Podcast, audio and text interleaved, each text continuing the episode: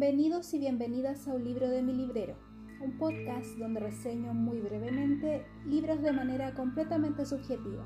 Mi nombre es Amanda y los invito a escuchar la reseña de un libro de mi librero.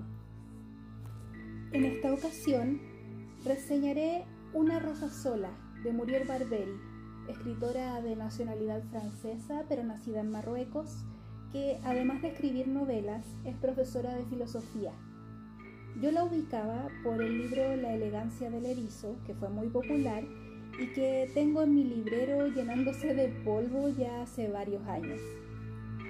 Una rosa sola vendría siendo el último libro publicado de la autora en el año 2020. Es una novela muy corta, tiene menos de 200 páginas y críticas divididas de manera extrema.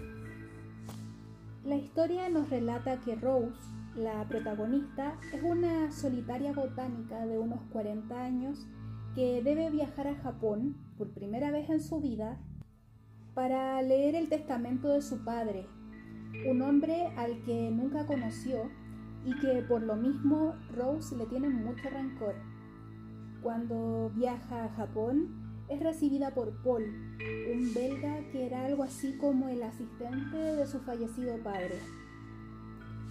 Durante su estadía en ese país, Rose se aloja en la tradicional casa de su padre y este lugar, mezclado con otros a los que debe viajar y conocer según la voluntad de su padre, hacen que Rose se cierre cada vez más y entre en conflictos internos agobiantes lo cual es obvio porque está siendo, entre comillas, sometida a la voluntad de un hombre al que nunca conoció.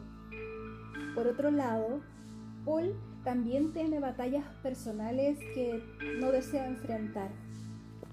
La historia de este libro es muy simple. Ocurren eventos que no considero que sean aventuras extraordinarias, por lo que no esperan un libro activo y enérgico. Aquí tenemos un libro introspectivo.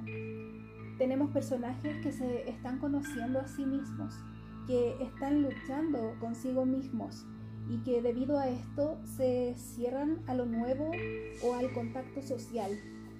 Una rosa sola es un libro con una prosa extraordinaria y está llena de descripciones.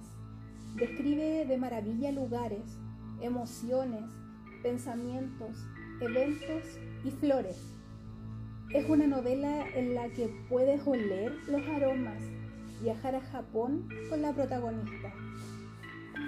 Creo, sin conocer a la autora, que esta novela es un libro que Muriel Barberi escribió para ella misma, por la cantidad de pensamientos que contiene, donde quizás recordó su propia experiencia al vivir dos años en Japón. Quizás era el libro que se debía. Y debo reconocer que a mí me encantan los libros así, porque es realmente ver el alma desnuda de otro ser humano.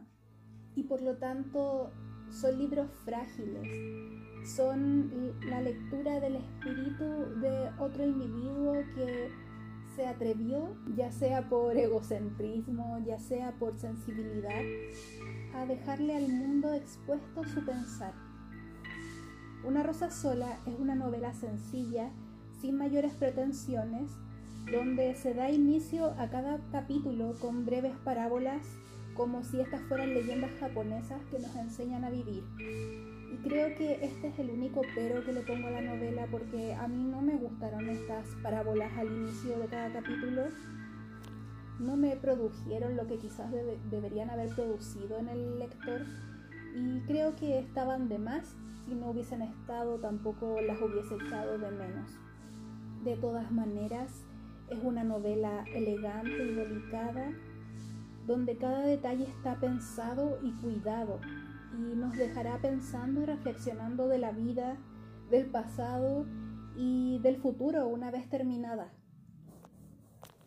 Quisiera señalar también que para muchas personas esta novela tiene personajes planos o consideran que la narración es fría. Y por lo mismo hago la aclaración ahora de que es un libro en que los eventos no son lo más importante, sino las emociones y las percepciones de sus personajes y también las descripciones. Por lo tanto, si no son lectores que amen libros de descripciones, este libro no es para ustedes porque detalla cada evento del libro muchísimo.